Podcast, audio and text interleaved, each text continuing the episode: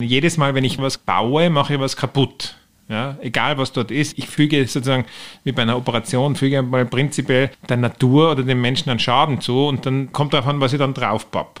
Und dann pappe ich mal die Funktion drauf, ich mache die Operation, aber dann muss ich schauen, dass das, was ich, was ich kaputt gemacht habe, dass ich das wieder kompensiere. Das sagt Architekt Patrick Lütt. Hallo und herzlich willkommen zu einer neuen Folge von Das K. Mit mir, Klaus Brunner. Und ich bin Lisa Brandte. Patrick Lütt will definitiv kein Künstler sein. Kreativ ist er trotzdem und das am liebsten im Kollektiv. Mit seinem Team vom Architekturbüro Snohetta stellt er die Architektur in den Dienst der Menschen. Unsere Städte und Gebäude sollen lebenswert, sinnvoll und nachhaltig sein. Wir haben den Architekten gefragt, wie wir eine bessere Zukunft bauen können und was das mit grünen Dächern und grauer Energie zu tun hat. In dieser Folge nimmt uns Patrick Lüth mit zu seinen spannendsten Projekten, von Oslo bis Natas. Das K. Der Tiroler Podcast für Kunst und Kultur mit Klaus Brunner und Lisa Prantl.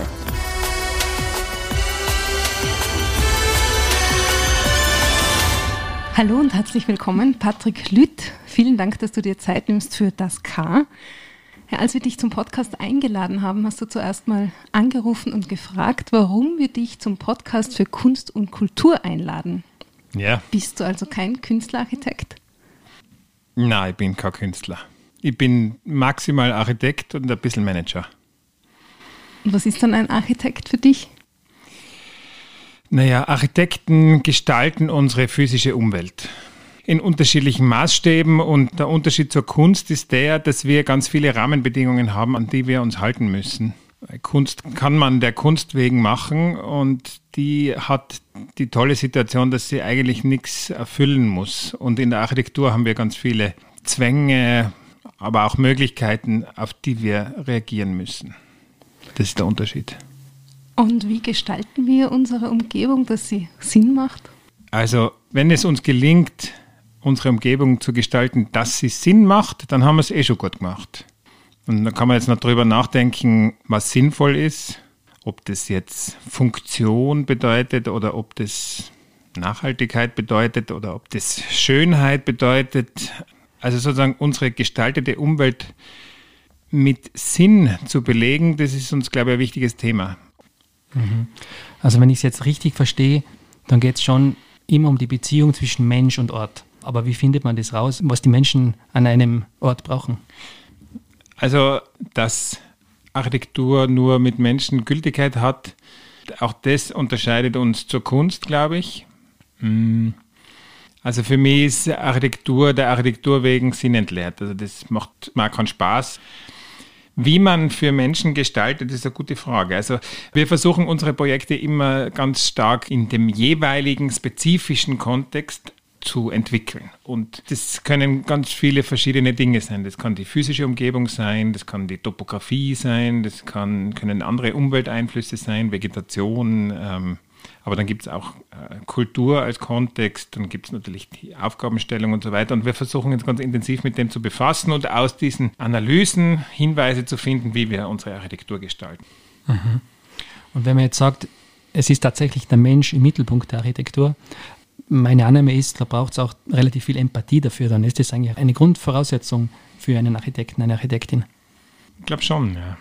Und das, sage ich mal, ist vielleicht für uns ein bisschen bezeichnend, dass wir versuchen, immer in, in, in, in Gruppen zu entwerfen. Also nicht Leute haben, wo wir sagen, das sind die Entwerfer oder es gibt den einen äh, Gründer oder nachdem das Büro benannt ist oder irgendwas, der ist so der Meister und der, der macht dann diesen Entwurf und die anderen tun das dann ausführen, weil dann ja natürlich nur seine Haltung, sozusagen seine, sein Empathievermögen verantwortlich wäre dafür, was rauskommt, sondern ich glaube, da braucht es eine größere Bandbreite an Lesarten oder, oder sozusagen auch eigenen äh, subjektiven Haltungen, die zusammenkommen müssen, um eben so sowas zu bewältigen. Also ich glaube, das ist ein wesentlicher Teil von, dieser, von diesem kollektiven Arbeiten bei uns, dass wir unterschiedliche Lebensläufe haben, Leute aus unterschiedlichen Kulturen mit unterschiedlichen Ausbildungen, die dann versuchen gemeinsam eben diese, dieses Übertragen von Empathie und Kontext in einen Entwurf, dass die das gemeinsam machen.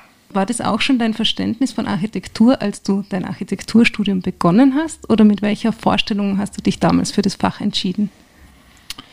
Also mein Weg in die Architektur war relativ pragmatisch. Mein Vater war Tischler und dann habe ich die HTL gemacht und dann irgendwie war das so, ja, mache ich halt Architektur. Und äh, also ich glaube, das zu verstehen, was man da wirklich tut, das ist erst mit der Zeit gekommen. Aber das, äh, was mir glaube ich schon zugute gekommen ist, dass ich eben durch meine technische Ausbildung und in der HTL hat man ja wirklich viel auch Werkstätten, äh, Unterricht, wo man richtig mit, mit den Händen und mit den Maschinen und so weiter arbeitet. Und das kommt mir sicher zugute, dass ich ein Verständnis habe für, wie man Material verarbeitet und wie sich äh, Massivholz anfühlt und warum man Stahl nicht mit der Kreissäge schneiden kann und so weiter. Ich glaube, irgendwo gelesen zu haben, dass du schon auch den Anspruch hast, ähm, irgendwie der Gesellschaft zu dienen äh, mit deinem Tun, mit deiner Arbeit. Ist das auch was, was sich einfach im Laufe der Zeit entwickelt hat? Naja, ich glaube, das ist das Beste, was man machen kann. Also wenn, wenn mein Beruf das zulässt, dass, dass das, was ich mit meinem Team oder lieber sage, dass das wir als Team schaffen können, dass wir ein, zum Beispiel eine, eine lebenswerte Stadt generieren oder Gebäude, die großes Wohlbehagen vermitteln. Wenn, wenn wir das schaffen, dann, dann, dann haben wir einen Mehrwert generiert und das ist super. Also das mache ich natürlich gern. Als Architekt siehst du ja das Resultat deiner Arbeit in einer Dimension wie sonst kaum jemand. Mit Snowhatter habt ihr auch ja schon sehr prominente und vor allem viel besuchte Projekte umgesetzt, wie zum Beispiel das Opernhaus in Oslo oder das 9-11 Memorial Museum in New York. Was ist das eigentlich für ein Gefühl, wenn man die eigene Arbeit in so einer großen Dimension sieht? Das ist gar nicht so eine einfache Frage, weil man ist ja immer sehr befangen, wenn man ein Projekt ähm, sieht, an dem man zum Teil jahrelang gearbeitet hat. Ich glaube, dass man als Architekt das dann überhaupt nicht mehr sieht. Also man geht dann rein und man sieht lauter Details und man sieht, ah, da, da beim Boden haben sie da hinten patzt und, und hätten wir doch das extra Budget gehabt, um das Glas transparenter okay. zu machen und so weiter. Aber also ich glaube, das gelingt erst nach vielen Jahren, dass man, dass man dann genug Abstand hat vom Projekt, um wirklich zu erkennen, was da passiert ist. Und bei der Oper in Oslo äh, ist es natürlich auch schon sehr toll. Also da, ich bin regelmäßig in Oslo und ich gehe da vom Büro, wenn ich vom Büro zum Bahnhof gehe, dann gehe da vorbei und das ist natürlich super, darüber zu schauen und sich zu überlegen, was da passiert ist. Also dass dieses, dass das Gebäude so einen unglaublichen Stellenwert in der Stadt äh, erlangt hat dadurch, also das ist wieder eine Haltungsfrage, ich glaube nicht, dass es eine Gestaltungsfrage ist, sondern das Gebäude ermöglicht da tausenden Personen jeden Tag den Ort zu erleben, ohne dass sie Oper konsumieren. Ja. Und also ich kann ja dort auf das Dach raufgehen, kommerzfrei, es ist eine Art von Platz, obwohl es ein bisschen eigentlich mehr Landschaft ist. Man muss da nichts konsumieren und, und, und kann das einfach benutzen, obwohl es eine Oper ist. Und, und das funktioniert. Also da kannst du vorbeigehen, wann du willst, da ist wer oben am Dach. Und am Sommer und am Sonntagnachmittag sind es richtig viele Leute und manche machen ein Picknick und die anderen gehen mit ihren äh, Gästen, die gerade aus Amerika gekommen sind und so weiter, die benutzen das Ding alle und sind ganz stolz drauf. Und das, äh, da ist man dann schon auch sehr stolz drauf. Das muss ich schon zugeben, ja. Mhm. Und gibt es äh, jetzt irgendwelche Lieblingsprojekte von dir oder Orte, wo du ganz besonders gerne zurückkehrst? Mm, ja, natürlich. Also die Projekte, wo ich selber sehr involviert war, also jetzt gerade zum Beispiel aktuell in Tirol gibt es halt zwei, die, die wir in den letzten Jahren fertiggestellt haben. Das ist die Manufaktur bei Swarovski und das Bürogebäude für die Asien Natters. Da gehe ich schon gern hin. Und da höre ich aber auch gern von den Benutzern, ob es funktioniert, weil die sind ja beide einigermaßen experimentell, jetzt nicht radikal, aber sie sind von der Nutzung her, sind sie schon ungewöhnlich. Und äh, da, da ist es dann auch interessant, Feedback zu bekommen. Ja. Mhm. Als Laie denkt man vielleicht oft bei Architektur an eben diese großen Gebäude. Dabei steckt Architektur ja in den vielen kleinen Details, die uns umgeben auch. Zum Beispiel eben wie ein Büro eingerichtet ist. Du hast uns gerade durchgeführt. Bei euch ist alles sehr offen für die Zusammenarbeit. Es gibt einen großen Tisch, wo man zu Mittag zum Beispiel zusammensitzt. Ist Architektur in diesem Sinn zum Beispiel auch politisch? Hm, gesellschaftlich auf jeden Fall, politisch, hm, weiß ich nicht. Also uns ist sehr bewusst, dass wir das Verhalten von Menschen im besten Fall positiv beeinflussen können durch die Gestaltung der Räume. Und insofern haben wir da schon ein bisschen eben eine gesellschaftliche, ich will jetzt nicht übertreiben, Verantwortung, aber zumindest Möglichkeit. Ja, und, und dieses äh, Sprechen über Möglichkeiten, wie eben Räume, zum Beispiel Arbeitskultur beeinflussen, das finde ich schon wichtig und das tun wir schon. Also zum Beispiel eben bei dem Projekt in Natters für die ASI war das ein relativ langer Prozess, um mit der Geschäftsführung so diesen Kulturwandel auch durchzuführen und zu sagen, na, wir machen keine Einzelbüros, es gibt nur diesen einen Raum. Und weil das dazu führt, dass die Kommunikation in so, einem, in so einem Unternehmen auf ganz andere Art und Weise äh, funktioniert. Und ja, da gibt es sicher eine, eine gesellschaftliche Dimension. Und unsere, also unsere Verantwortung als Architekt ist, glaube ich, in zweierlei Hinsicht. Einerseits können wir da beratend tätig werden und sagen, okay, wir haben das schon ausprobiert und bei denen funktioniert es, ist das für euch auch eine Möglichkeit. Und das andere ist, äh, unser, unser Job ist dann halt, die Räume so zu gestalten, dass es auch funktioniert. Zum Beispiel solche Themen wie Raumakustik oder hm, Behaglichkeit. Das muss stimmen, weil wenn das nicht stimmt, dann funktioniert es nicht. Ja, also das Thema Raumakustik ist ja irre wichtiges Thema. Also vor dem haben ja die meisten Leute Angst, dass sie sagen, das ist dann so laut und da kann mhm. ich mich nicht konzentrieren. Und das kann man architektonisch oder wirklich dann durch die Gestaltung von Details beeinflussen. Also wie viel Absorberflächen sind in dem Raum und wie ist dann wirklich die eigentliche Akustik. Höre ich dann meinen Nachbarn jedes Mal, wenn der telefoniert, wie laut ist das dann für mich? Und ja, das muss man aktiv gestalten, damit umgehen. Mhm. Also diese Vorteile sind wahrscheinlich entstanden, weil es zu viel schlechte Großraumbüroarchitektur gibt, oder? Absolut, absolut. Und es, es ist ja auch so. Also das ist einfach, äh, es ist eine andere Haltung. Ja. Kann ich jetzt, kann, kann ich wirklich den ganzen Tag neben, also so an, in einer Sechsertischgruppe neben fünf anderen Kollegen sitzen, die den ganzen Tag was anderes tun wie ich? Halte ich das aus? Oder sehe ich es als Möglichkeit und sage, okay, hin und wieder kriege ich halt mit, wie der, der aus einer anderen Abteilung ist, dass der alle zwei Stunden das gleiche Problem hat mit irgendeiner Sache, für die ich vielleicht indirekt sogar mitverantwortlich bin. Und das ist, äh, das ist was, das wir in unserem Betrieb, also unser Büro in Oslo, das gibt es seit hm, ein bisschen über 30 Jahren. Und da hat es immer so funktioniert. Und noch dazu gruppieren wir die Leute nicht in Teams und auch nicht in, in Disziplinen, weil wir haben eben nicht nur Architekten im Büro, sondern eben auch Landschaftsarchitekten und Innenarchitekten und Produktdesigner. Die sitzen bunt gemischt in diesem Raum und dann und wird auch immer wieder gewechselt, die, die Sitzplätze. Und also ich habe ja selber sechs Jahre in Oslo gelebt und gearbeitet. Und das war für mich total faszinierend, dann einmal ein halbes Jahr neben dem CFO, neben dem Finanzdirektor des Unternehmens zu sitzen und mitzubekommen, was der den ganzen Tag tut. Und dann, und dann ein paar Monate später sitzt irgendein Landschaftsarchitektur-Intern neben mir aus Bangladesch und macht seine Arbeit und dem kann dann ich vielleicht was beibringen, indirekt.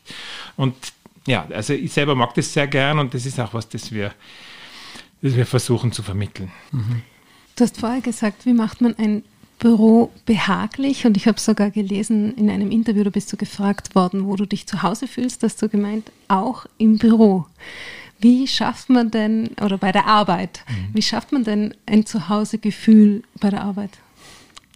Ja, ich glaube, bei uns im Büro sind es eher die Menschen, die das bei mir äh, hervorrufen, dieses, diese Emotion. Also ich glaube, wir haben das geschafft, dass wir da einen Umgang miteinander pflegen, der sehr, sehr, äh, sehr vertrauensvoll ist und immer mit, mit, mit, mit einer guten mit einer guten Portion Respekt, aber auch sehr freundlich und familiär. Und wenn ich in der Früh reingehe oder wenn ich nach einem schwierigen Termin ins Büro komme, dann ist es echt ein bisschen so heimkommen und dann mal ein bisschen, ein bisschen einen Hangast machen. Und ja, das ist eigentlich fast ein bisschen so fein haben mit Leuten, die man gern mag. Ähm, das ist natürlich ein lässiger Zustand, muss ich schon zugeben. Aber äh, und, und das funktioniert eben dann auch in, diesem, in dieser räumlichen Konstellation. Also wenn ich dann ich kann ja nicht dann erwarten, dass dann zwei Leute mit mir aufgehen in die Besprechungsnische und dann hängen wir da ab und ich rede über den Termin. Das wäre dann auch wieder fake, sondern ich gehe einfach irgendwo mitten ins Büro und setze mich irgendwo hin und rede mit wem und rede über sein Projekt und dann und, und dann, dann stellt sich das ein. Hm. Mhm. Ihr esst ja, glaube ich, auch äh, regelmäßig gemeinsam zu Mittag. Ja, und unsere Köchin äh, kriegt jetzt ein Baby und das ist ganz wunderbar für sie, aber ganz schwierig für uns, weil jetzt ist das mit dem Mittagessen ein bisschen komplizierter. Also hier offizielle Durchsage, Bewerbungen werden ab sofort angenommen. genau.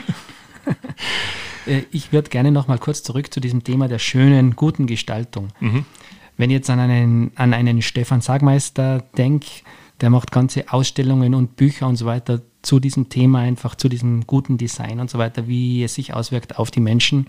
Und wenn ich dir so zuhöre, bist du da eigentlich relativ pragmatisch. Äh, woher kommt das? Mm, ja, also sich mit schönen Dingen zu umgeben, das ist schon wichtig und sinnvoll.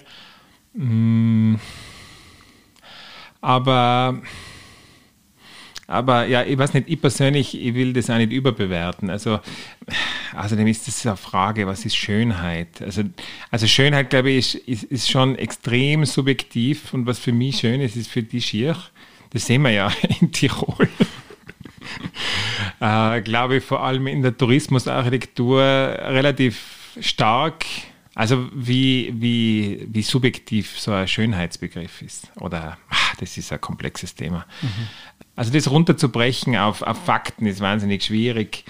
Ich denke, also dadurch, dass ich Architekt bin, ist mir der Raum wichtiger als die Oberfläche, sagen wir mal so. Also und was ich, das ist fast ein bisschen wie im Städtebau, was ich im Städtebau, also das ist auch ein Thema, mit dem wir uns relativ viel beschäftigen. Äh, der Städtebau ist extrem wichtig, weil was ich im Städtebau für die Stadt kaputt mache oder an Möglichkeiten nicht zulasse, das kann ich, kann ich in einem Gebäude nicht mehr reparieren. Und im Raum ist es ähnlich. Also ein schönes, ein schönes Objekt auf dem Tisch oder ein schönes Bild an der Wand kann einen, einen schlechten Raum nicht kompensieren. Mhm. Also ja, aber Schönheit, da, da wird es schon langsam philosophisch und ich bin, ich bin Architekt. Kein Philosoph. also sie liegt im Auge des Betrachters oder auch nicht. Naja, schon, ja. ja, ja. Wenn du jetzt persönlich nach Inspiration suchst, ich weiß, ihr arbeitet sehr viel im Kollektiv, aber trotzdem wirst du einfach deine Ideen einbringen und so weiter. Hast du da irgendeinen speziellen Ablauf oder äh, eine spezielle Methode, wie du dich inspirierst, wie du auf neue Ideen kommst? Ja, da muss ich Radfahren gehen. Mhm. Das ist so einfach. Ja. Mhm. Okay. also da brauche ich dann schon, also also, und, und, und wir verstehen uns ja auch so, das ist ja nicht alles im Kollektiv. Also vor allem das Individuum im Kollektiv hat ja einen extrem hohen Stellenwert. Also wir sind ja nicht einfach äh, irgendwie äh, eine Sekte und machen alles gemeinsam und so, sondern die Meinung jedes Einzelnen ist extrem wichtig. Und, und wenn ihr muss ja kein Problem sein, aber wenn ihr irgendwas habt, über das ihr nachdenken sollt, dann gelingt mir das am besten, wenn ich, wenn ich im, in der Natur einen Sport mache. Das mache ich sogar ganz bewusst. Da habe ich dann eine Hausübung, die nehme ich mit und, und denke dann nach, während ich, was weiß ich, auf die Seegrube gehe oder mit dem Rennrad irgendwo hinfahre. Mhm. Und das, also das funktio funktioniert für mich am besten. Da schreibe ich dann manchmal auch ganze E-Mails oder so und dann muss ich schnell ins Büro und das dann abtippen. Also im Kopf? Im Kopf, das, im Kopf schreibe ich das, mhm. ja. Mhm. Mhm. Ja, lustig, uns hat vor ein paar Wochen eine Autorin genau dasselbe erzählt. Wenn sie mit ihren Charakteren immer weiter weiß, dann setzt sie sich auch immer aufs Rennrad und Aha, interessant, ja. Mhm. überlegt, wo die Geschichte hingeht. Es geht nämlich mit dem Rennrad besser wie mit dem Mountainbike. Mhm. Weil, äh, weil, weil man da so äh, in so einen Rhythmuszustand kommt, also wenn man vor allem, wenn man im Flachen fährt.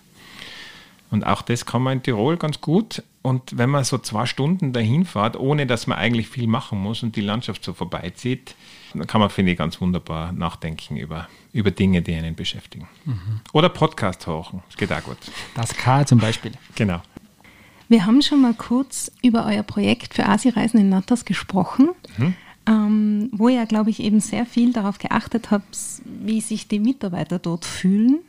Wie kann man sich denn das Gebäude vorstellen? Also das Gebäude, hm, das steht am Waldrand in Natters auf einer Anhöhe. Das ist ein sehr idyllischer Ort dort. Mhm. Und innen ist diese Atmosphäre ganz stark geprägt von dem Holz, aus dem es gebaut ist. Also wir haben das nach Möglichkeit überall auf Sicht gelassen. und haben dann mit ganz vielen warmen äh, Materialien gearbeitet, viel Textil, äh, auch im Inneren ist viel Grün. Und wenn man reingeht, riecht man das Holz, ist viel Lärche, der Boden ist aus Lärche und manche von den Wandverkleidungen sind aus Lärche. Das riecht relativ gut und dann gehst rein und du riechst es und dann, und das Gebäude fühlt sich wahnsinnig gut an. Also man geht ein, es ist total hell, weil wenn man reingeht, schaut man nach Norden, diese große Verglasung in den Wald rein und was ich an dem mag, ist, dass sozusagen dieses Thema, äh, weil das Gebäude, dadurch, dass es in Holz gebaut ist und wir wirklich bei den Materialien, die wir verbaut haben, sehr viel Acht gegeben haben auf diese graue Energie und auch auf die ökologische Herkunft der Materialien, äh, ist es ein wahrscheinlich relativ nachhaltiges Gebäude und der atmosphärische Ausdruck drinnen, der spiegelt es gut wider. Ja, also weil oft, äh, wenn ich das noch kurz, kurz ausführen darf, oft wird eben äh, so ökologische Nachhaltigkeit sehr stark auf, auf Zahlen reduziert. Gramm CO2 pro Quadratmeter oder so irgendwas. In der Performance ist es gut. Wahrscheinlich könnte es noch besser sein, aber es ist ziemlich gut. Aber der, der Ausdruck, der funktioniert. Ja. Also du hast ja vorher erwähnt, wie macht man ein Bürogebäude behaglich? Und jetzt, wenn ich dir so zuhöre, das ist Holz, es riecht nach Holz, es gibt viele Pflanzen, es gibt viel Licht. Das sind ja eigentlich alles so ganz, ganz logische Elemente, wo sich ein Mensch wohlfühlt. Ja, in irgendeiner Zeitschrift wurde es als bezeichnet, this is not home office, this is office home. also, ja, es hat schon mit solchen Dingen zu tun. Ja, wie fühlt man sich wohl? Ja, sind, wir haben Wollstoffe verarbeitet und solche Dinge. Ähm, ja. Also, das wären eigentlich auch ein paar einfachere Dinge, die man selber in einem Büro auch noch anpassen könnte. Sowas wie Pflanzen und Stoffe zum Beispiel zumindest.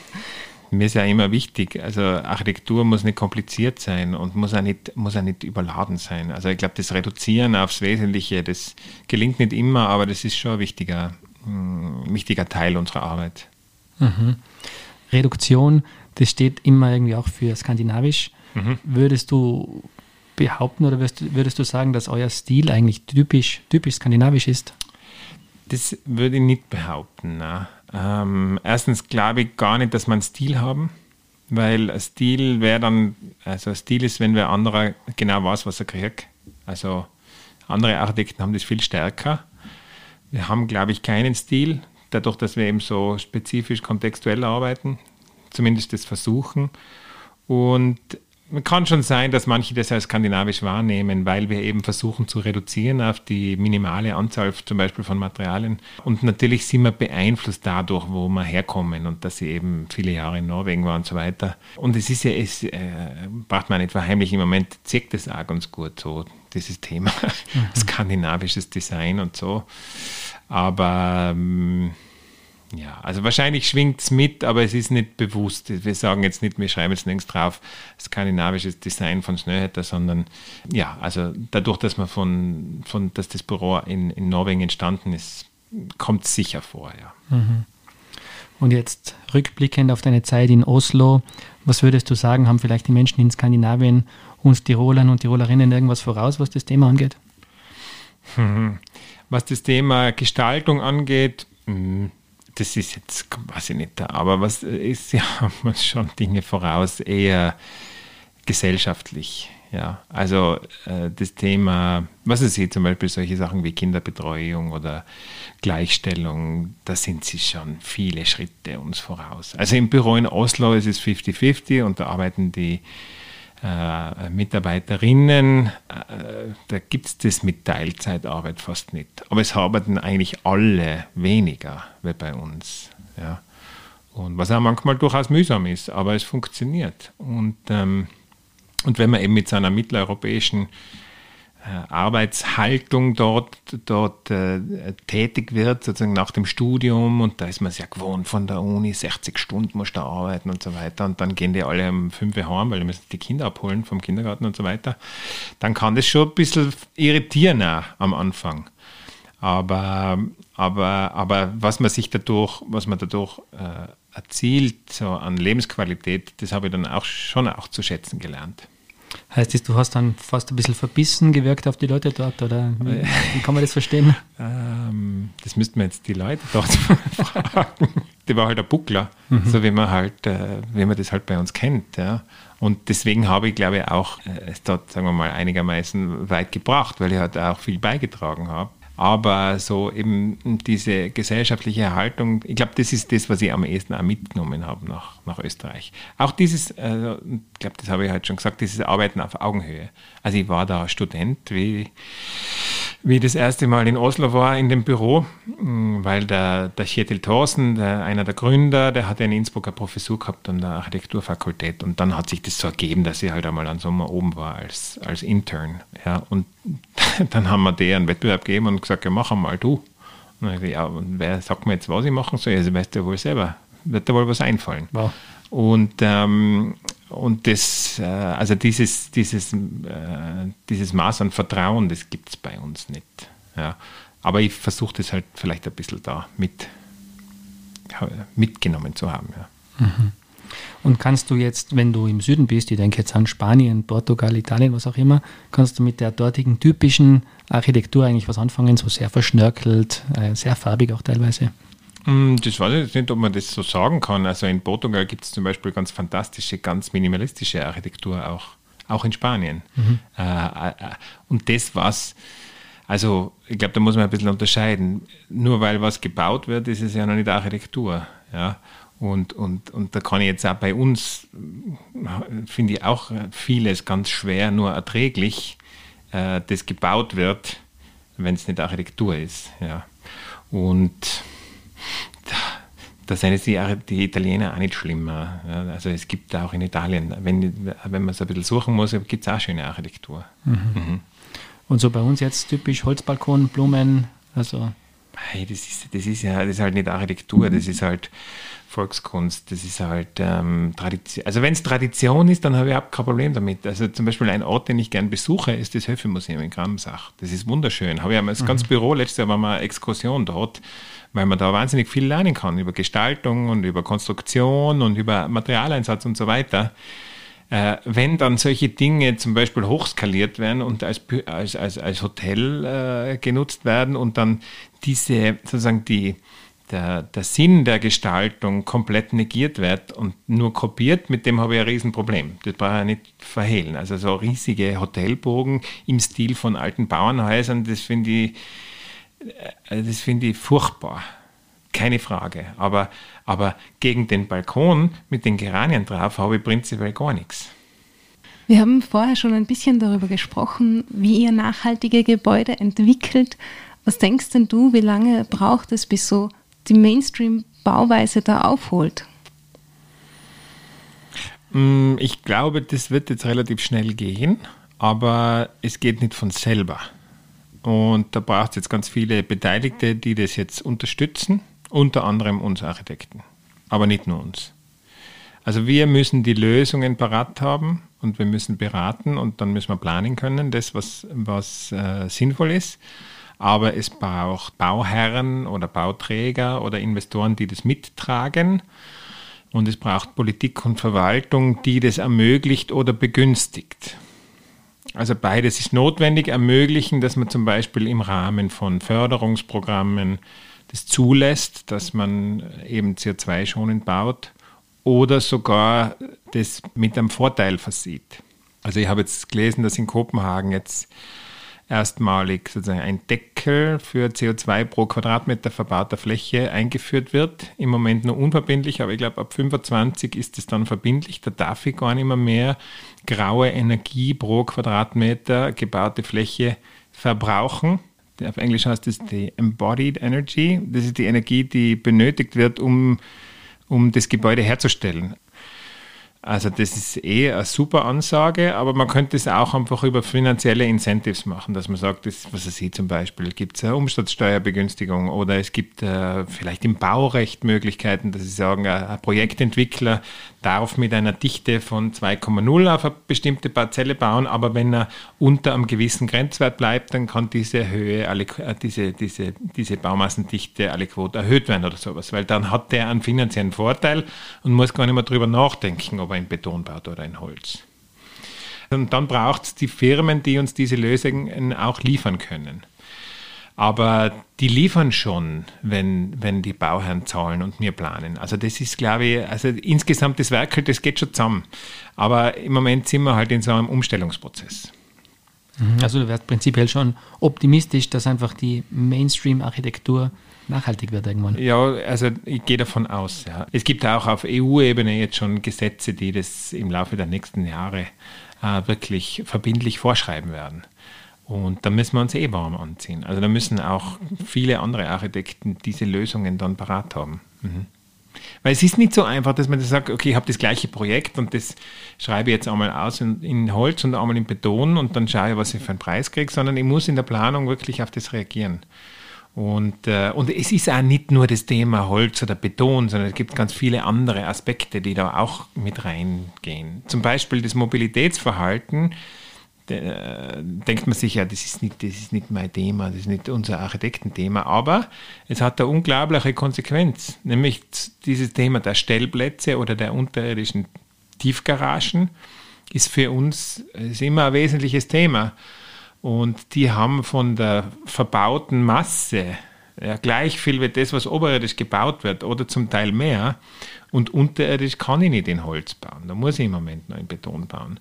Und wenn, ich, wenn mir aber die Gemeinde vorschreibt, dass ich 1,2 Stellplätze pro Wohnung verbauen muss und die dann unter Umständen gar nicht genutzt werden, dann haben wir wirklich eigentlich einen riesen Fehler gemacht, weil dann haben wir dieses CO2 in den Keller verbuddelt und in 15 Jahren wird vielleicht die Stellplätze, wenn wir vielleicht die Hälfte der Stellplätze gar nicht benötigen. Und deswegen, ist, und deswegen habe ich gesagt, dass wir uns mit dem Thema Städtebau relativ intensiv befassen, weil ich glaube, dass da in Bezug auf die nachhaltige Entwicklung unserer Quartiere oder Städte die größeren Hebel zu finden sind als in der konkreten Architektur. Also wir müssen es auf der Architekturebene richtig machen, aber wir müssen jetzt in Bezug auf die, auf die Entwicklung unserer Städte auch die richtigen Entscheidungen treffen.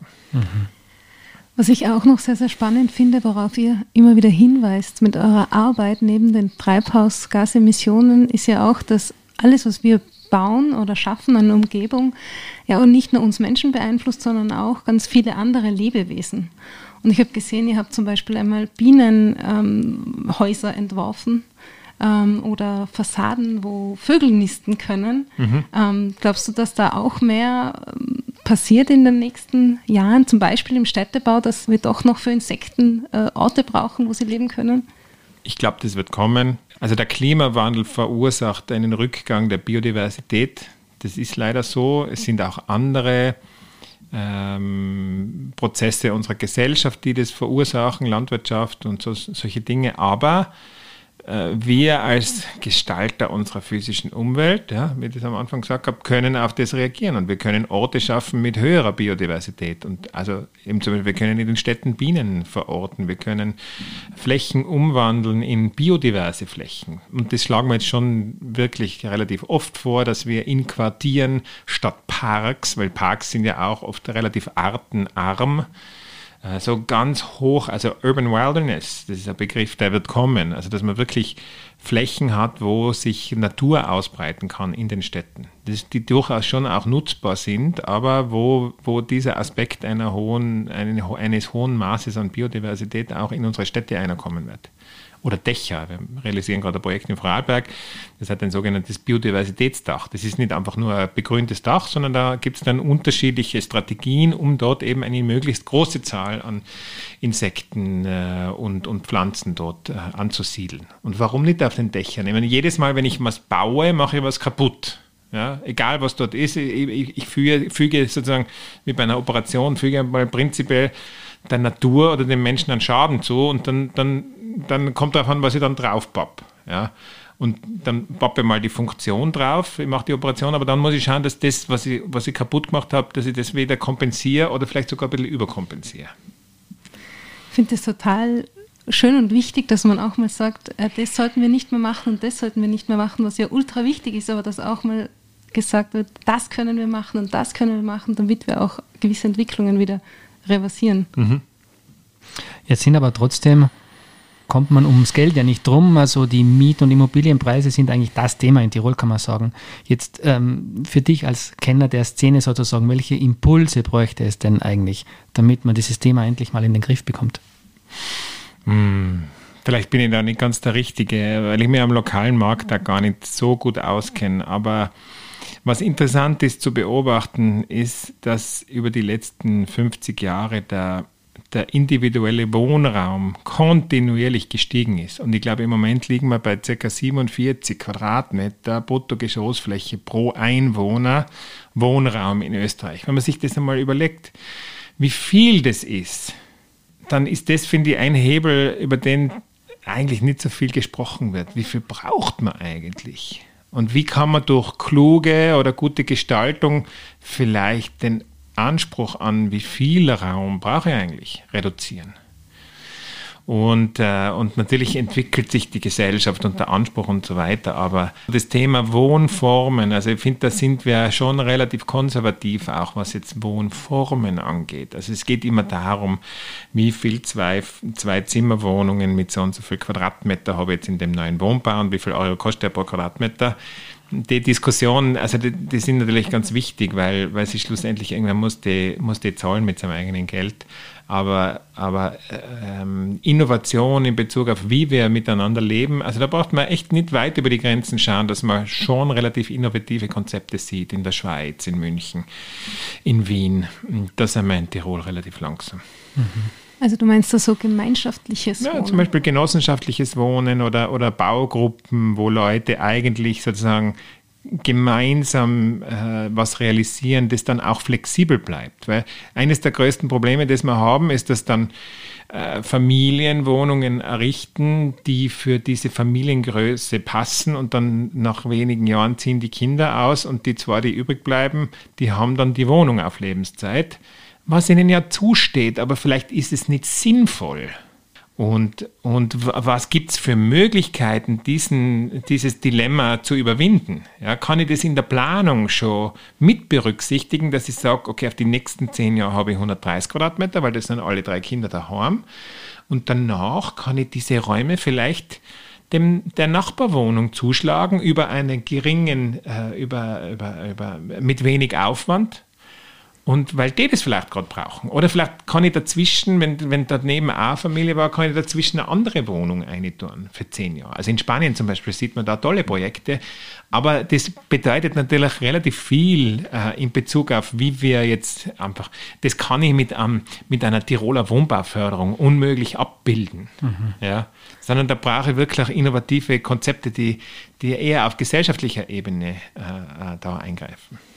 Jetzt ist es so, das berühmte und extrem renommierte Architekturbüro Snohetta hat Standorte wie New York, Hongkong oder Oslo. Äh, wie ist es eigentlich dazu gekommen, dass jetzt gerade auch im kleinen Innsbruck, dass es hier ein Büro gibt? Ja, das war mehr ein Zufall als strategisch geplant, aber es hat sich so ergeben und irgendwie finden das alle bei uns in der Firma ganz lässig und deswegen werden wir das so weitermachen. Aber die Geschichte ist einfach eben der Professor Thorsen, also der Schetil Thorsen Gründer, der hat in Innsbruck diese Professur gehabt und dann war ich ein paar Jahre in Oslo und dann mm, bin ich wieder zurückgekehrt nach Innsbruck und dann ist der Kontakt aber nicht abgerissen und irgendwann hat sich das dann entwickelt und es ist ja, es passt ja auch gar nicht so schlecht, weil Snöhetter, das ist ja der Name von einem Berg also das ist ja nicht der Name von einer Person. Und, und äh, was gibt es in Innsbruck eigentlich viel? Es sind Berge. Also das passt schon vor der Story. Und wir haben, wir haben eine tolle Uni da in Innsbruck, wir haben kein Problem, Leute zu rekrutieren. Äh, wir haben ein tolles Arbeitsklima. Wir sind auch geografisch nicht so schlecht positioniert, irgendwie zwischen Mailand und München und zwischen Zürich und Wien, wenn man jetzt ein bisschen sozusagen über den Tellerrand ausschaut. Und das ist also unser Aktionsradius. Also wir sind wir haben sehr wenige Projekte in Tirol momentan und viele Projekte überregional. Also das geht echt von Ljubljana bis Frankfurt und von, von Mailand bis, was weiß ich, bis nach Gießen zum Beispiel. Mhm. Ich habe ja gelesen, ihr geht einmal im Jahr alle gemeinsam auf diesen Berg, auf den Snöhetta, oder? Aber gibt es umgekehrt auch Austausch, äh, dass einfach die, die Leute von den anderen Büros hierher kommen? Wir versuchen das zu machen. Das ist ja nicht immer ganz einfach, aber zum Beispiel einer unserer Mitarbeiter aus Innsbruck, der war jetzt zweieinhalb Jahre in Hongkong im Büro. Heute, am heutigen Tag, ist ein anderer Kollege in das Büro in Adelaide für drei Monate jetzt abgereist. Und also wir, wir, wir machen das und das macht auch Spaß Und äh, dieses Austauschen von Menschen, das, das, das bindet uns dann schon sehr zusammen. Also das, äh, das funktioniert schon, ja, das ist schon ganz cool. Mhm. Jetzt in der Vorbereitung zu diesem Interview haben wir natürlich wahnsinnig gef viel gefunden zu den Werten und Arbeitsweisen von Snöhetter. Und ähm, eben, es gibt viel über die Firma, aber sehr wenig über die Person Patrick Lüth. Dabei bist du eigentlich dein ganzes Leben ja mit dieser Firma verbunden. Ist es vielleicht inzwischen schon so, dass du einfach völlig aufgehst in dieser Firma?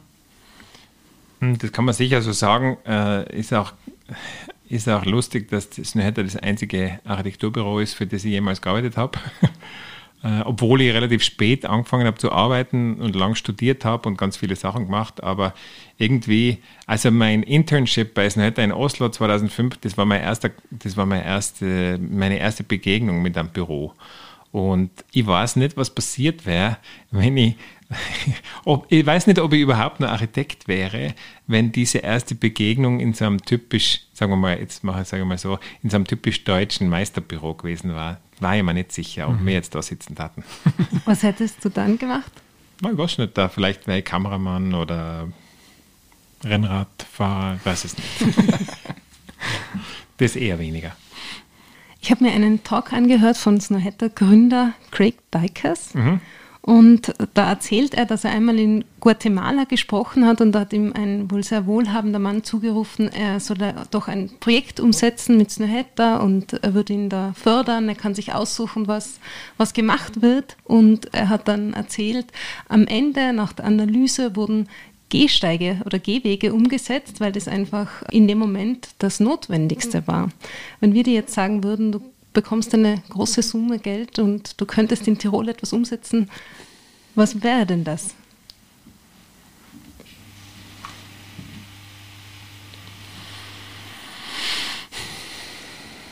Das weiß ich nicht.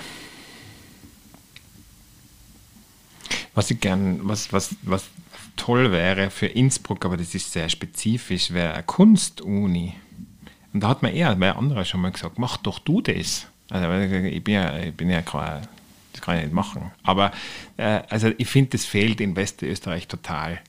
Und äh, es ist natürlich toll für die Architekturfakultät, weil alle, die nichts Geistendes oder Naturwissenschaftliches studieren wollen, äh, gehen dann zu den Architekten. Deswegen ist auch bei uns das Architekturstudium einigermaßen Entschuldigung, abgefahren, äh, weil da viele hingehen, die eigentlich gar nicht wissen, was das bedeutet. Ja. Äh, und dass man eben Rahmenbedingungen hat und Bauherren und so ganz fade Sachen, sondern da gibt es ganz viele experimentelle Geschichten bei uns auf der Uni. Aber ich glaube, das hat eben damit zu tun, dass, dass es keine Kunstuni gibt. Und ich glaube, das war wahnsinnig gut für Innsbruck. Also wir machen eh alles toll in Innsbruck, das mit Sport und aber, aber, aber die, Kult, die Kultur, finde ich, hätte schon ein bisschen Aufholbedarf und da bräuchte es eigentlich was, das sozusagen von unten kommt. Also für die Jungen, dass sie da bleiben. Wo stellst du dir die Kunstuni vor? Hm, wenn ich es mal aussuchen könnte, wäre die am Marktplatz, ja. Sind wir gespannt. Super, Patrick Lüth, vielen Dank für dieses interessante Gespräch, für diese Lehrstunde auch in Architektur. Ja, danke sehr, hat mir Spaß gemacht. Ja. Und das war's schon wieder vom K. Wie hat euch diese Episode gefallen? Hinterlasst uns gerne eine Nachricht auf unseren Kanälen. Diese und alle weiteren Folgen zum Nachhören gibt's wie immer unter www.tirol.at slash podcast.